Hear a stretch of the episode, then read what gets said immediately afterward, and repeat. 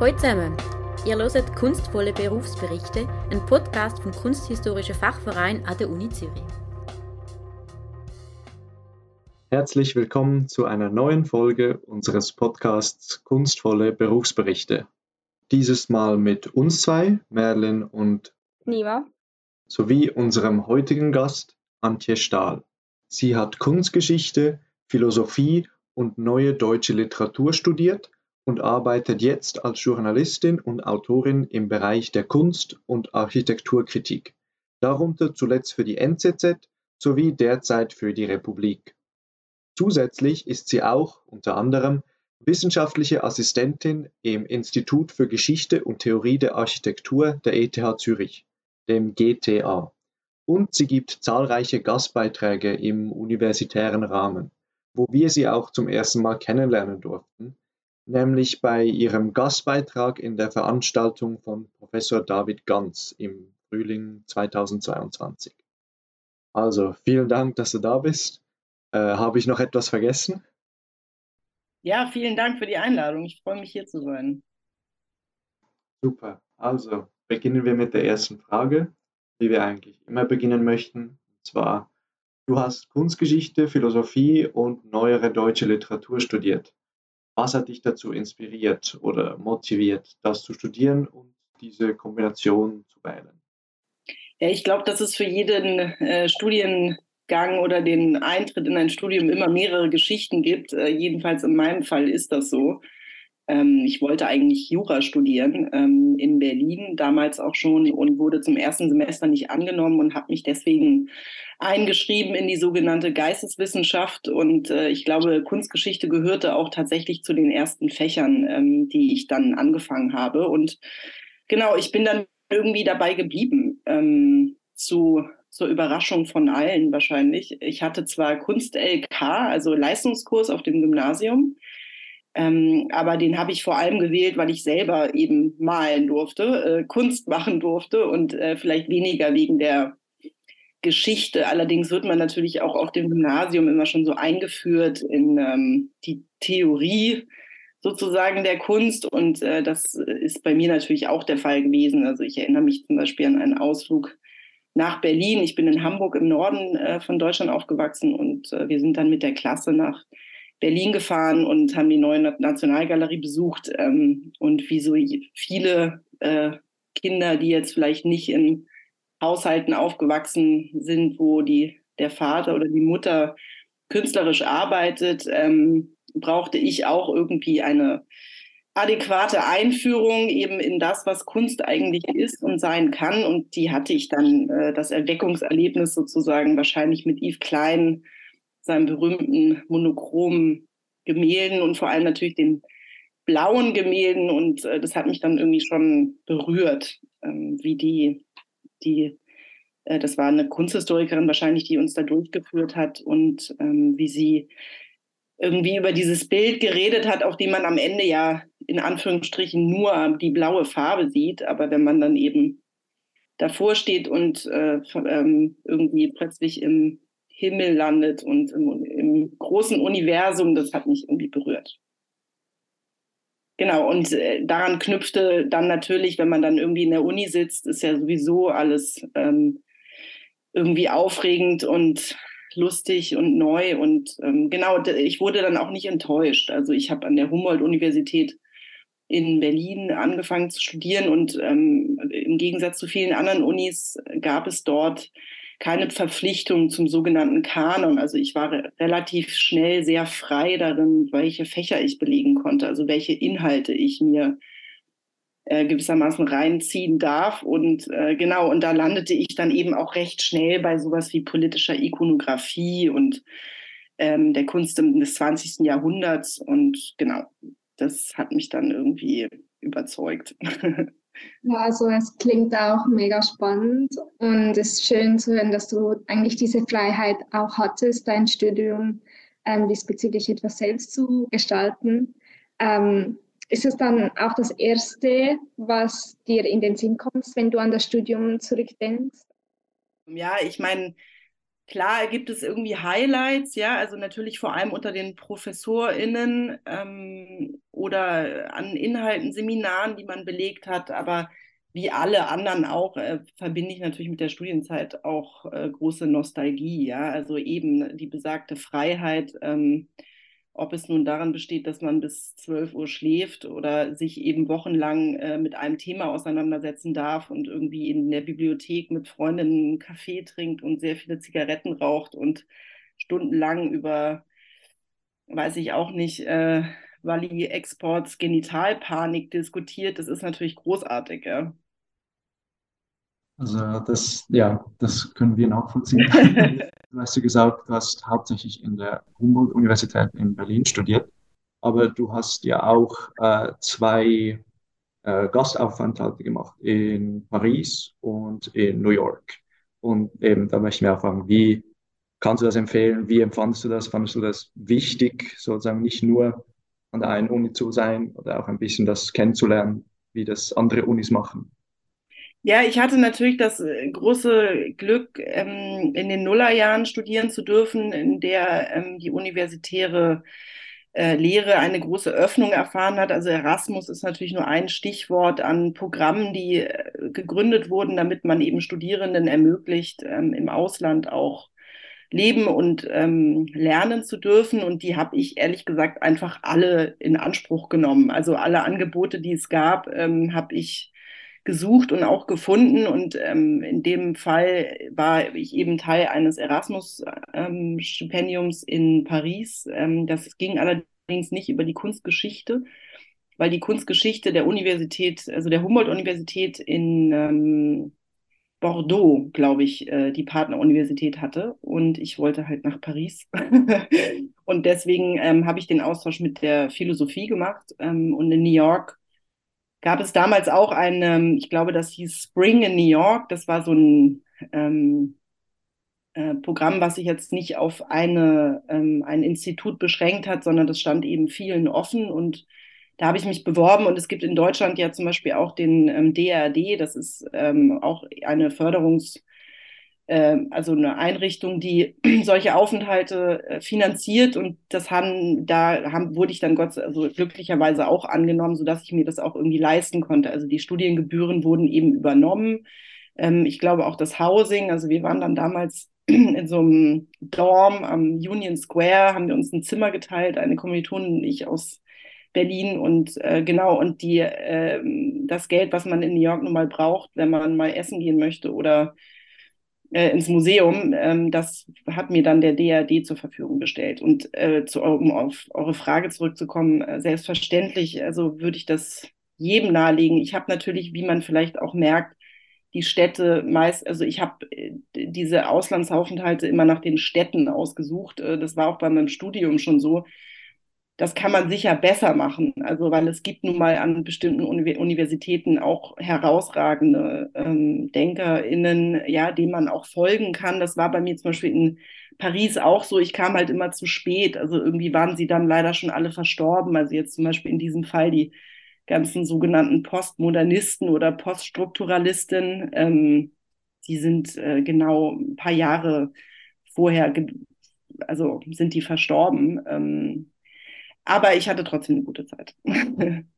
ja, eigentlich genau in diese Richtung wollten wir dich auch fragen, ob es eine Person gab, ähm, die du in deinem Studium hattest, die du besonder, in besonders positiver Erinnerung hältst oder die dich auch eigentlich geprägt hat, was deine Berufswahl ähm, oder deine weitere äh, Laufbahn beeinflusst hat? Ja, das ist eine gute Frage. Also ich kann jetzt nicht sagen, dass meine Professorinnen ähm, meine berufliche Laufbahn in irgendeiner Art und Weise ähm, inspiriert haben, weil das eben dann am Ende doch hartgesottene KunsthistorikerInnen sind und das war ich nie und bin ich auch nie geworden und bin es auch heute nicht. Ähm, aber selbstverständlich gab es inhaltlich irgendwie eine, wie soll man sagen, eine harte Schule, durch die ich gegangen bin, ja, und die war an, ähm, jetzt zum Beispiel in Berlin, äh, ging die äh, jedenfalls zu meinen Zeiten von äh, Professorin ähm, Susanne von Falkenhausen aus. Ähm, sie äh, ist mittlerweile emeritiert, aber äh, sie hat eben sehr viel Wert darauf gelegt, dass äh, man Kunstwerke oder Bilder in dem Fall, also sie hat sich sehr schnell den ähm, USA geöffnet und das, was wir heutzutage als Visual Culture Studies kennen, also sprich eine eher eine kulturwissenschaftlicher Ansatz, in dem man sich eben nicht nur Kunstwerken nähert, sondern einer visuellen Kultur allgemein. Ähm, und dort hat sie eben immer sehr, sehr ähm, kritisch äh, ja, die Studierenden herausgefordert, ähm, Machtzusammenhänge zum Beispiel zu erkennen, ja, ähm, politische Symbole lesen zu können, ähm, Abhängigkeitsverhältnisse zu durchschauen und so. Und das hat mich schon, hat, hat mir schon sehr die Augen geöffnet, das muss ich schon sagen. Das ist das leitet eigentlich gut rüber, wo du gesagt hast, dass du nicht so im hartgesottene Kunsthistorikerin werden wolltest. So wusstest du bereits, weil eben jetzt bist du ja auch viel journalistisch tätig. Vorher bei der NZZ und, und jetzt äh, auch bei der Republik. Wusstest du das schon bereits im Studium, so währenddessen, dass du plötzlich merkst, okay, also ich finde, dass die Kunstgeschichte ist eine gute Ressource, zu der ich jetzt journalistisch tätig werden möchte? Oder war das dann eher so später, dass du wie vielleicht reingerutscht bist oder, oder mhm. tatsächlich, ja? Ja, im Nachhinein kann man natürlich aus vielem äh, irgendwie eine Bedeutung ziehen, die sie vielleicht damals gar nicht so hatte. Ich muss auch sagen, dass ich im Studium, also ich habe halt relativ schnell angefangen zu arbeiten, aber dann eben eher im Kunstbetrieb, im sogenannten. Ähm, ich ich habe in Galerien gearbeitet und auch viel in Museen. Also ich war irgendwie im Centre Pompidou zum Beispiel bei Christine Marcel äh, Praktikantin und äh, das hat mich genauso äh, irgendwie hingerissen. Ja, also die Arbeit ähm, einer Kuratorin mit der zeitgenössischen Kunst ist ja auch eine sehr, ähm, wie soll man sagen, äh, attraktiv. Ja, also vor allem, wenn man jetzt selber irgendwie nicht so, ich nenne das mal gern, irgendwie so Büchermaus ist, ja, ähm, oder eben sich ge wahnsinnig gerne ins Archiv setzt, was bei mir eben nicht der Fall ist, ähm, dann ist die Ausstellungsarbeit natürlich auch äh, sehr, sehr äh, sympathisch, ja, also als Jobprofil, weil man ähm, eben sowohl in der Produktion äh, tätig ist als auch als Autorin. Ähm, das hat aber in meinem Fall auch nicht geklappt. Also ich habe mich ähm, in, nach dem Studium beworben auf kuratorische Assistenzstellen, damals auch in Berlin. Ich wollte dann auch in Berlin bleiben. Also ich war auch so ein bisschen reisemüde, muss ich sagen, und wollte jetzt auch nicht in irgendein Kaff eher in irgendeinem Kunstverein in einer Kleinstadt landen und hatte mich dann in Berlin in, bei ein paar Häusern beworben und wurde nicht angenommen und ähm, habe dann erstmal in so einer kleinen Galerie übergangsweise gearbeitet und ähm, das Schreiben ist natürlich immer irgendwie ein kleiner äh, stiller äh, Traum von mir gewesen. Ich hatte dann im Studium auch einen Workshop gemacht ähm, in Bonn damals, einen Schreibworkshop in denen der geleitet wurde von zwei Feuilletonistinnen, also einer äh, Julia Voss, die damals noch bei der FAZ gearbeitet hat, und Holger Liebs, der von der Süddeutschen Zeitung kam, ähm, beides eben äh, zuständig ähm, für das Kunstressort. Und ähm, den Kontakt, äh, den habe ich dann auch nicht verloren, ja, also zu diesen äh, Journalistinnen. Und ähm, den habe ich dann nach dem Studium auch wieder gesucht. Also in diesem Fall hat Holger Liebs dann äh, die Chefredaktion des Monopolmagazins übernommen. Und so hatte ich dann, äh, habe ich dann als freie Autorin angefangen zu arbeiten. Also so ein bisschen über Umwege und gleichzeitig könnte man denken, direkt, ja, also das,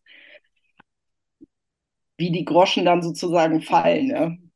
Ja, du hast gesagt, du hast schon während dem Studium eigentlich Berufserfahrungen erste gesammelt ähm, und dass sich das ja dann nachher äh, sehr unterstützt hat, auch bei der Suche, ähm, wenn ich das richtig verstanden habe, nach dem Studium, was du eigentlich machen wolltest, oder?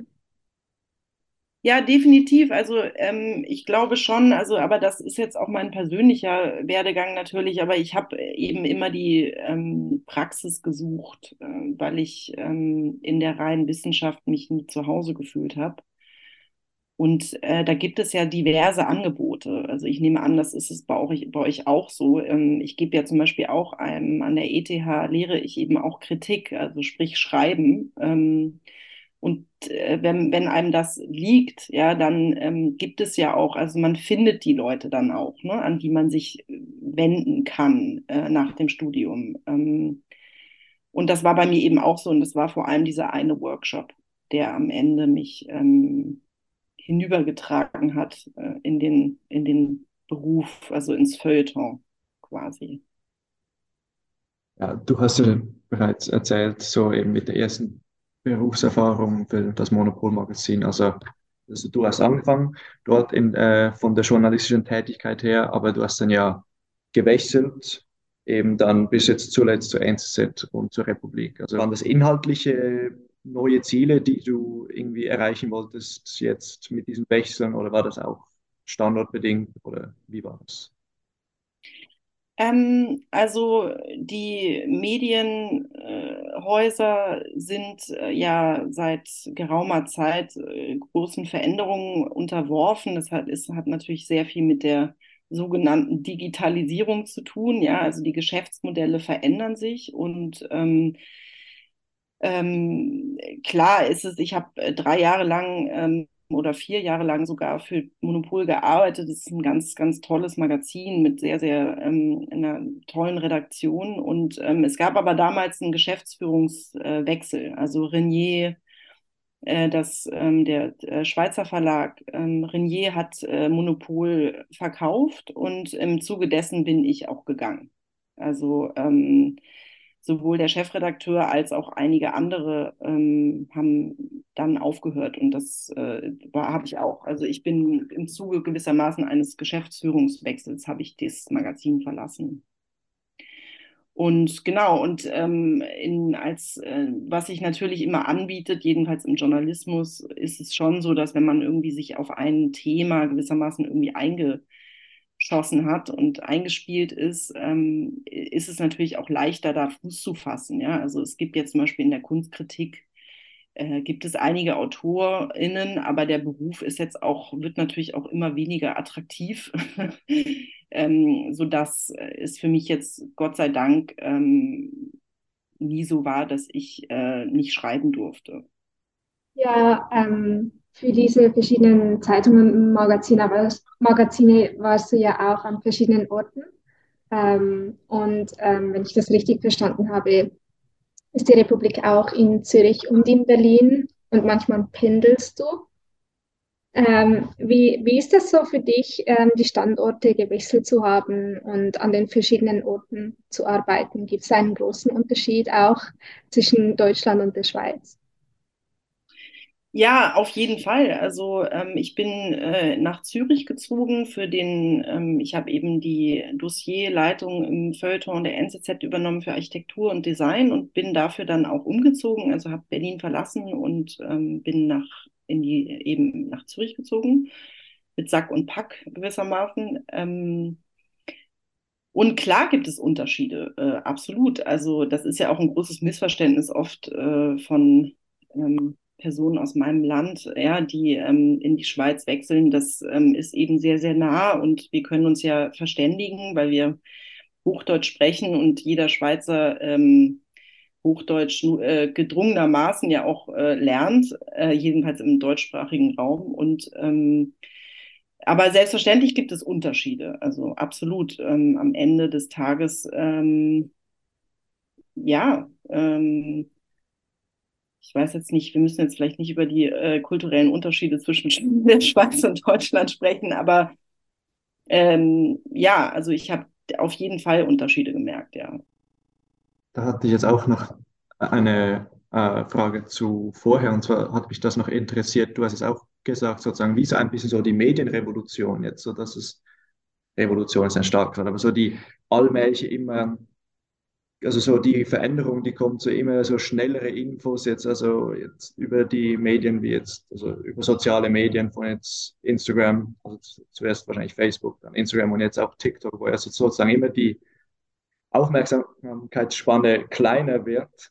Hast du das auch gemerkt, dass es auch so zum Beispiel jetzt bei deinen Texten immer so kurz, im, immer und immer kürzere Texte eigentlich gefragt wurden? Oder ist sozusagen diese Verschnellerung von Medien eigentlich noch nicht so in deinem Fachgebiet so angekommen? also journalistisch gesehen ist die Republik natürlich berühmt für ihre langen Texte. Ähm, also ich, äh, ich persönlich schreibe wahrscheinlich keinen Text unter 20.000 Zeichen ähm, zur äh, Last der Redaktion und natürlich auch der LeserInnen. Ähm, aber das ist natürlich auch das große Privileg, ja, also für eine ähm, Publikation zu arbeiten wie die Republik, weil die Republik ist eben eine Online- ähm, äh, Zeitung oder Zeitschrift, äh, Magazin. Ähm, und insofern gibt es dort nicht diese berühmten Zeichenbegrenzungen, die man, die man zum Beispiel im Print noch hat. Ja? Also ähm, in der NZZ erscheinen die Artikel ja auch nach wie vor noch im äh, gedruckten Blatt und äh, dafür werden die Artikel natürlich auch zusammengekürzt oft. Ja? Ähm, insofern ähm, wirkt sich jetzt zum Beispiel die ein verändertes Leseverhalten äh, nicht konkret auf meine Arbeit aus, weil es eben in meinem Fall tatsächlich so ist und, und auch gerade im Feuilleton von ähm, das von Daniel Winswanger äh, aufgebaut wurde und äh, mittlerweile auch von Daniel Graf mitgeleitet wird. Ähm, ist eben auch gerade der Anspruch, dass wir vielleicht äh, die Komplexität abbilden, die in, an anderen Stellen vielleicht auch in Mitleidenschaft geraten ist. Ähm, insofern ist das natürlich ähm, ein wunderschöner Arbeitsort. Gleichzeitig muss ich auch sagen, also und das also, hat jetzt auch nicht nur, also Gleichzeitig ist es natürlich vollkommen klar, dass äh, dieser Beruf äh, absolut äh, aus dem letzten Jahrhundert stammt. Ja? Also ich komme mir in meiner Arbeit ehrlich gesagt manchmal vor wie so ein äh, Individuum aus dem 19. Jahrhundert, äh, das immer noch im Eiffelturm sitzt und äh, sich irgendwie über Stunden und Tage, um nicht zu sagen Wochen, Gedanken macht um einen Satz. Ja?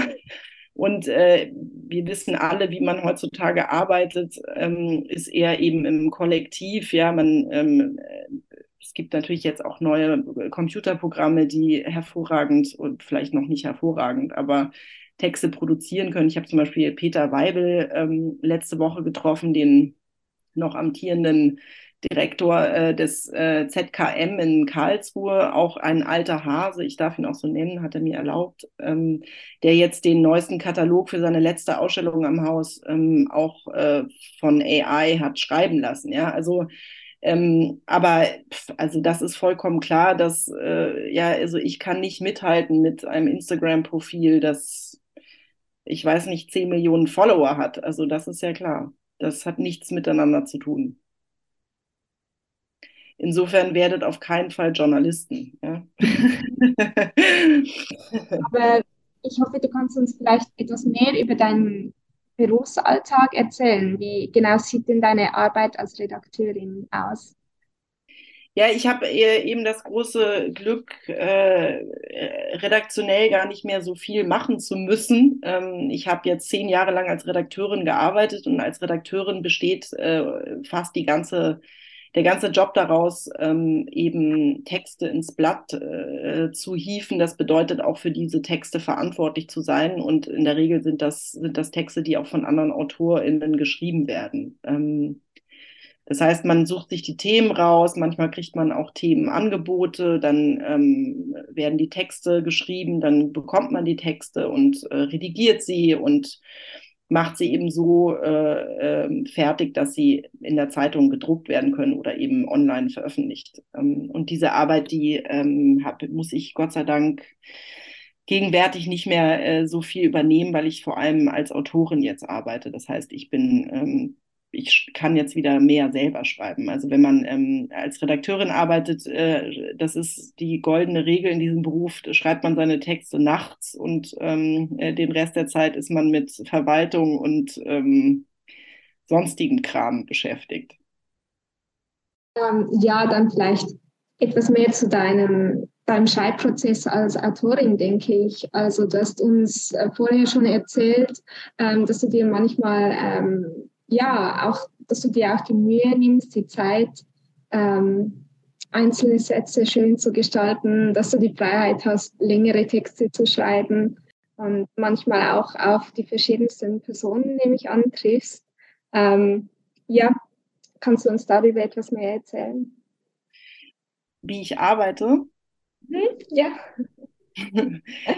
Um, also jetzt aktuell ein äh, schönes, also eine also aktuell, ich war im Herbst zum Beispiel, im November, glaube ich, in der Volksbühne, in der Berliner Volksbühne und habe äh, ein Theaterstück gesehen von Florentina Holzinger, eine Choreografin aus Wien. Ähm, das heißt Ophelia's Got Talent. Und äh, bin da aber als Privatperson reingegangen. Also mir wurden die Tickets zum Geburtstag geschenkt und ähm, ich bin rausgekommen und habe irgendwie das Gefühl gehabt, ich habe äh, die Revolution verpasst, weil ich ehrlich gesagt noch nie Zeit meines Lebens nicht wusste, dass Frauen äh, so die Bühne rocken können. Und äh, dann sind ein paar Wochen ins Land gezogen und auf einer äh, äh, Feuilleton-Konferenz kam mir ins Gespräch und ich erzählte eben von diesem Stück und ähm, dann waren eigentlich alle äh, dafür, dass ich das aufschreibe, also sprich der Begeisterung auch freien Lauf lasse, weil ich muss sagen, ich bin, glaube ich, besser darin, Kritiken zu schreiben als ähm, äh, Fanbriefe. und ähm, genau, und dann habe ich äh, Florentina Holzinger vor drei Wochen, glaube ich, zwei Wochen in Berlin getroffen ähm, und ein Interview mit ihr geführt, hier in einem Hotel am nächsten Tag nach der Vorstellung. Und ähm, genau, und die letzten zwei Wochen habe ich damit verbracht, diesen Text zu schreiben. Ähm, genau, und für so eine Textarbeit ist es eigentlich nichts anderes als das, was ihr auch für Hausarbeiten macht. Also sprich, man recherchiert, äh, wo man kann und findet irgendwie seine Quellen, ob das nun bei anderen Kolleginnen ist, ähm, von anderen Zeitungen, Medien oder in äh, YouTube-Videos oder ähm, Programmheften oder manchmal eben auch alten Schinken. Also zum Beispiel habe ich jetzt für diesen Artikel den John Berger wieder rausgeholt, äh, Ways of Seeing, ein berühmtes Buch, das ihr wahrscheinlich kennt, ähm, in dem es darum geht, wie Frauen dargestellt wurden in der ähm, langen Kunstgeschichte, also sprich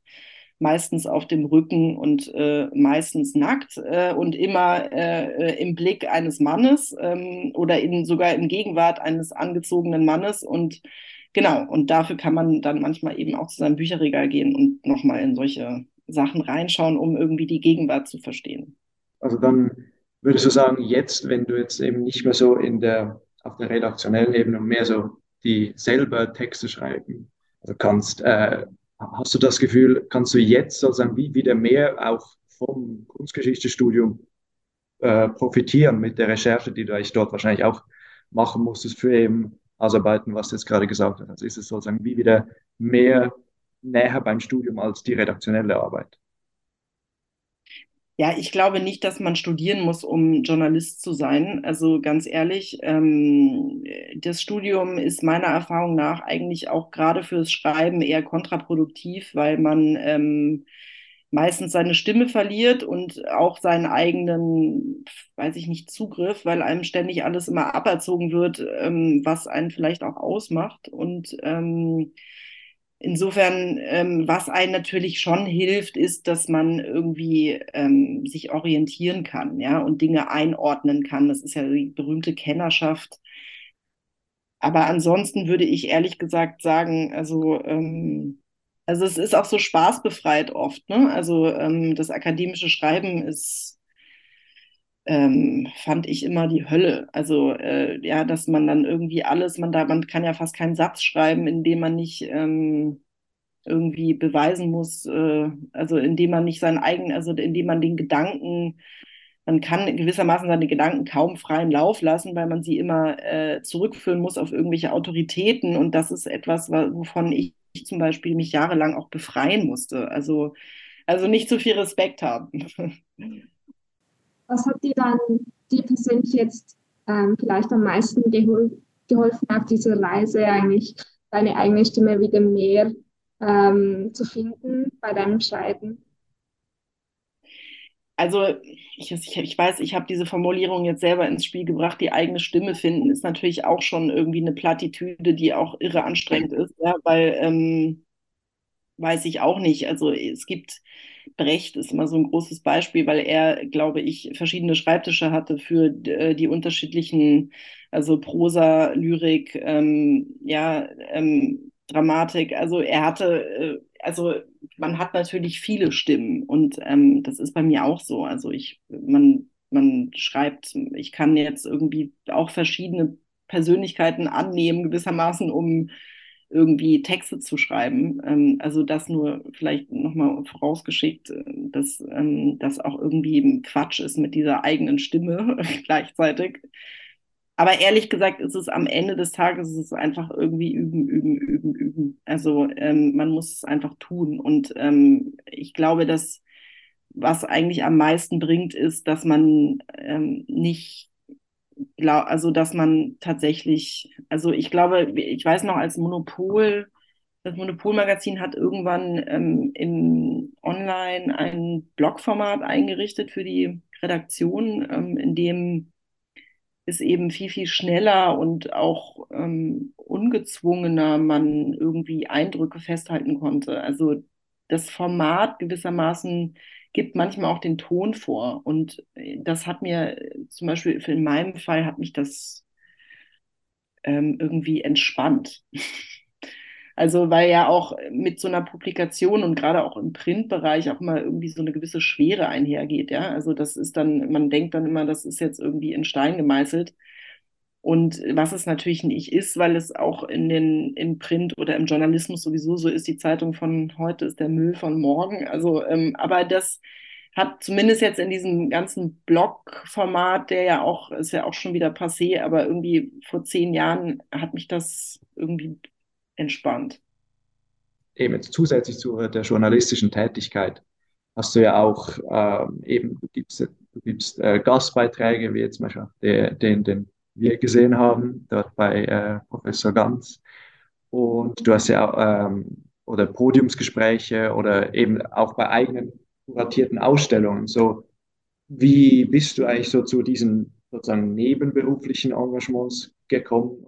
Hm, ich weiß nicht, ob ich das nebenberuflich nennen würde. Also zum Beispiel, wenn als Herr Ganz mich eingeladen hat, ähm, ist das ja schon aus der Arbeit heraus entstanden. Ja, also ich glaube, die Einladung basierte vor allem auf einem Text, den ich geschrieben habe für die Republik, der vor anderthalb Jahren ähm, erschienen ist über eine Ausstellung von Olafur Eliasson in der Fondation Bayerle. Und ähm, das ist natürlich nice, wenn man ähm, dann die Chance hat, seine ursprünglichen Gedanken A zu überprüfen und äh, B dann auch nochmal neu auszuführen. Und ich bin ja durch die ähm, Arbeit an der ETH auch ähm, den akademischen Raum sozusagen irgendwie ist mir jetzt auch nicht ganz fremd, ja, ähm, auch wenn ich ihn vielleicht ein bisschen anders betrete als WissenschaftlerInnen. Also jetzt, jetzt eben noch zusätzlich zu den äh, Gastbeiträgen eben auch mit, also wenn wir das richtig gelesen haben, mit äh, selber, also mit eigenen kuratierten Ausstellungen und auch mit, äh, einer kleinen Rolle in so Theaterstücken und so. Da, so wie, wie bist du zu so was gekommen? Ja, ich meine, solche, ähm, gute Frage. Also ich glaube, dass das vielleicht bei uns allen so ist, äh, dass man irgendwie sich für das engagiert oder irgendwie bei dem mitmacht, was einem irgendwie Spaß macht und äh, was man toll findet. Und das ist in meinem Fall auch so. Und vieles entsteht natürlich dann auch aus dem ähm, Freundeskreis, Bekanntenkreis. Also ähm, Ausstellungen habe ich jetzt schon länger nicht mehr begleitet oder kuratiert oder produziert, aber ich erinnere mich zum Beispiel, dass eben Freunde, ein Architekt äh, Sam Shemaev und ähm, eine äh, Freundin, die Kuratorin Clara Meister, die hatten ein Center für Optimism äh, begründet und ähm, dann äh, haben sie Veranstaltungsreihen gemacht und irgendwann bin ich da eben, habe ich, hab ich mal mitgemacht, ja. Also ähm, und das ist dann auch irgendwie just for fun sozusagen. Also jedenfalls äh, für mich. Ähm, genau, und äh, diese Theaterproduktion zum Beispiel bin ich auch eingesprungen. Also ähm, das ist ein Stück gewesen von Jael Bartana, einer äh, Künstlerin aus Israel, die auch in Berlin lebt, ähm, die sich die ähm, Frage gestellt hat, what, äh, wie, wie, wie war sie nochmal, ähm, what if women ruled the world? Also was würde passieren, wenn Frauen die Welt regierten, was natürlich eine Frage ist, die uns, äh, die mich jedenfalls äh, brennend interessiert, gerade weil sie so abwegig ist. Ähm, Genau, und ähm, sie hat äh, dieses Stück, ähm, das war, glaube ich, die zweite Produktionsstätte, auch an der Berliner Volksbühne äh, realisiert. Und da ist die Moderatorin, ähm, konnte nicht ähm, an einem Abend. Und das heißt, ich bin dann eingesprungen. Also das sind dann auch eher so Zufälle und die natürlich irgendwie Spaß machen. Ähm, aber genau, man unterstützt dann, also wenn, wenn das geht, dann genau kann man, ja. Ja, ich denke, es zeigt einfach nochmal, wie, ja, wie vielseitig du sicher auch bist. Ähm, und ähm, ja, wir wollten dich auch noch fragen, was dich eigentlich an deinem Beruf oder an deinen vielen verschiedenen Engagement, äh, Engagements am meisten fasziniert. Gibt es da etwas Spezifisches, das du nennen kannst? Ähm, also ich habe ja mich eben beschwert über die, äh, diese, diese Daseinsweise, dass, dass man irgendwie immer noch so alleine an seinem Schreibtisch sitzt, ähm, während an, alle anderen irgendwie sich viel schneller bewegen als man selber. Aber gleichzeitig ist das natürlich auch, ja, wenn man irgendwie, ein Freund von mir hat mal gesagt, dass man äh, sich in unserem Job halt wirklich konzentrieren muss. Ähm, und zwar nicht nur für 20 Minuten, sondern über Stunden und das, das glaube ich, also das ist, glaube ich, das, was ich vielleicht am meisten mag an diesem Beruf, dass es einen halt zwingt, sich zu konzentrieren und äh, man seine Gedanken irgendwie präzisieren muss. Ähm, und das, sobald sie nicht, sobald man springt, äh, macht der Text auch keinen Sinn mehr. Mhm. Ja, das ist, glaube ich, vielleicht etwas, was man, was wir, ja, das tun ja viele Menschen nicht mehr, sich so äh, über Stunden konzentrieren zu müssen. Ähm, das ist natürlich auch wahnsinnig anstrengend und furchtbar gleichzeitig, aber also jedes Mal, wenn man einen neuen Text anfängt, ähm, geht man durch die Hölle, aber man äh, ein bisschen Schmerz macht ja auch Spaß. Also ohne jetzt allzu viel schon Panik stiften zu wollen, wollten wir dann auch noch fragen, ob du schon dann auch jetzt gerade schon irgendwelche Projekte am Horizont hast für die Zukunft oder ob du jetzt lieber noch nicht daran denkst. Äh, naja, ich versuche ja jetzt schon mein drittes Buch zu schreiben, also ähm, auch das eine, eher, eher eine Geschichte des Scheiterns als alles andere, aber ähm, ich, ich lasse es noch nicht los. Also ich schreibe gerade schon wieder ein Buch. Oder versuche es zumindest.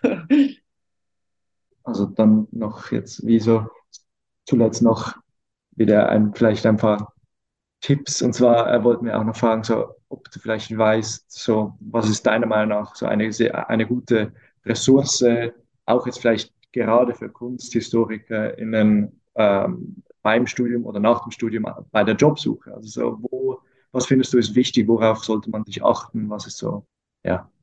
Follow your heart. also wirklich und nicht, nicht, nicht äh, einschüchtern lassen in der Kunst, äh, die Kunst ist ja nun auch nicht die, es ist irgendwie, ja, die Kunst ist ja schon auch eine seltsame, komplexe, äh, aufregende und ähm, verwirrende Welt und äh, die ganzen, äh, es gibt da auch viel, viele Missstände und äh, von denen sollte man sich nicht abschrecken lassen und sie im besten Fall besser verändern und äh, abschaffen.